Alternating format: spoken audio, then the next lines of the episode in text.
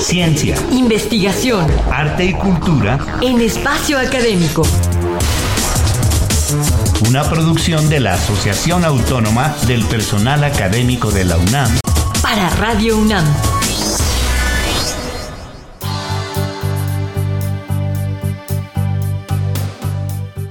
Hola, los acompañamos Ernesto Medina y Sabrina Gómez Madrid.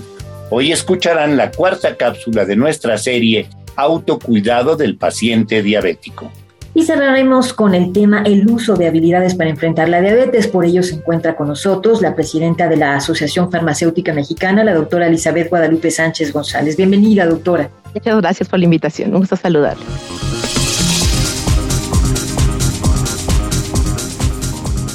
Para el paciente diabético es tan importante asistir a sus consultas como cuidarse en casa y registrar cualquier cambio que note en su cuerpo. Pero para completar la vigilancia y el tratamiento también deben de hacerse algunos exámenes cada año. Esto para prevenir o registrar nuevos síntomas o complicaciones. Doctora, ¿qué habilidades puede emplear un diabético para resolver problemas que podrían obstaculizar el cuidado en el tratamiento y monitoreo de la diabetes?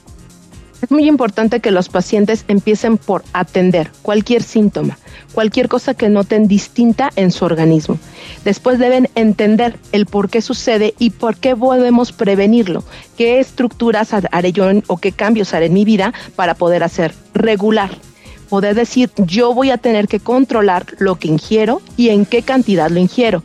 Posteriormente vamos a adquirir conocimiento de nuestra enfermedad, cómo controlarla y cómo poder modificar los hábitos de conducta para poder llevar una toma de decisiones cuando, por ejemplo, me enfrento entre comerme un pastel y decidir solamente tomar unos cuantos bocados. Y posteriormente hacer un enfoque siempre preventivo. Yo no necesito llegar a los excesos para sentirme mal.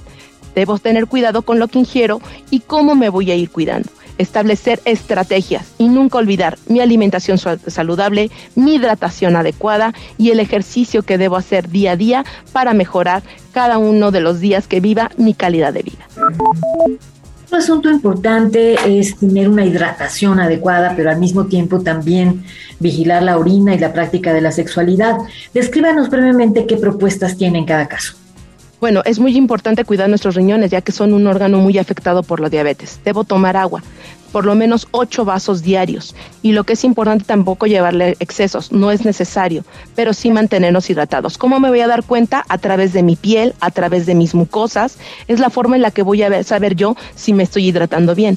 Una gran preocupación del paciente diabético, sobre todo del varón, es esa disfunción sexual de la que se habla al ser diabético que tengo que hacer, saber que no estoy condenado a perder la función sexual y que si mi tratamiento es correcto y hago actividad física, no voy a llegar a problemas de disfunción y voy a tener una vida sexual plena como antes del diagnóstico de diabetes. ¿Y, qué tipo de exámenes de control a lo largo del año, anuales, trimestrales, hay que hacerse para observar el estado de la diabetes en quienes presentan síntomas o en quienes ya la padecen?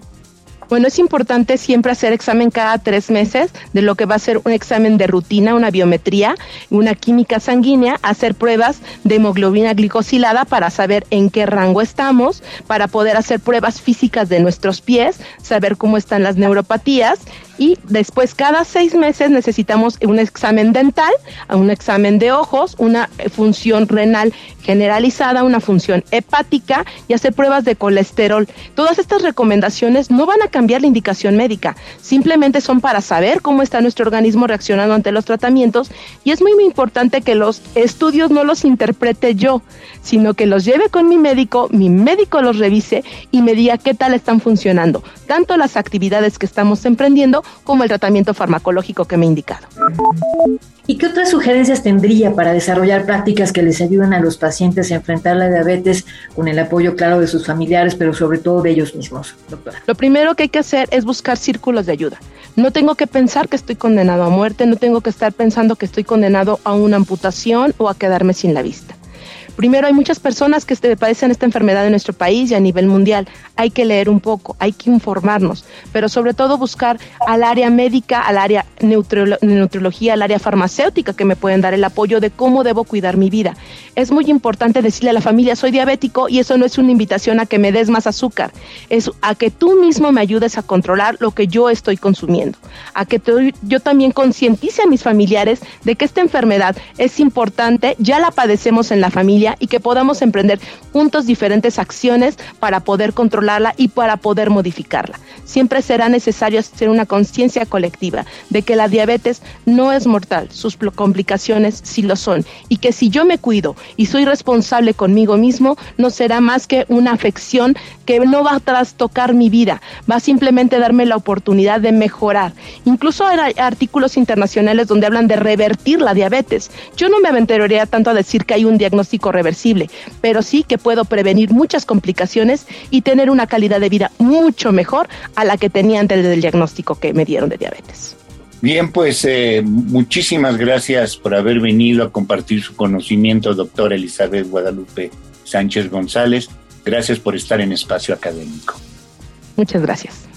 Les recordamos que tenemos un correo electrónico, espacioacadémico.com.mx y una página electrónica www.apaunam.org.mx, a donde podrán consultar los podcasts de todos nuestros temas.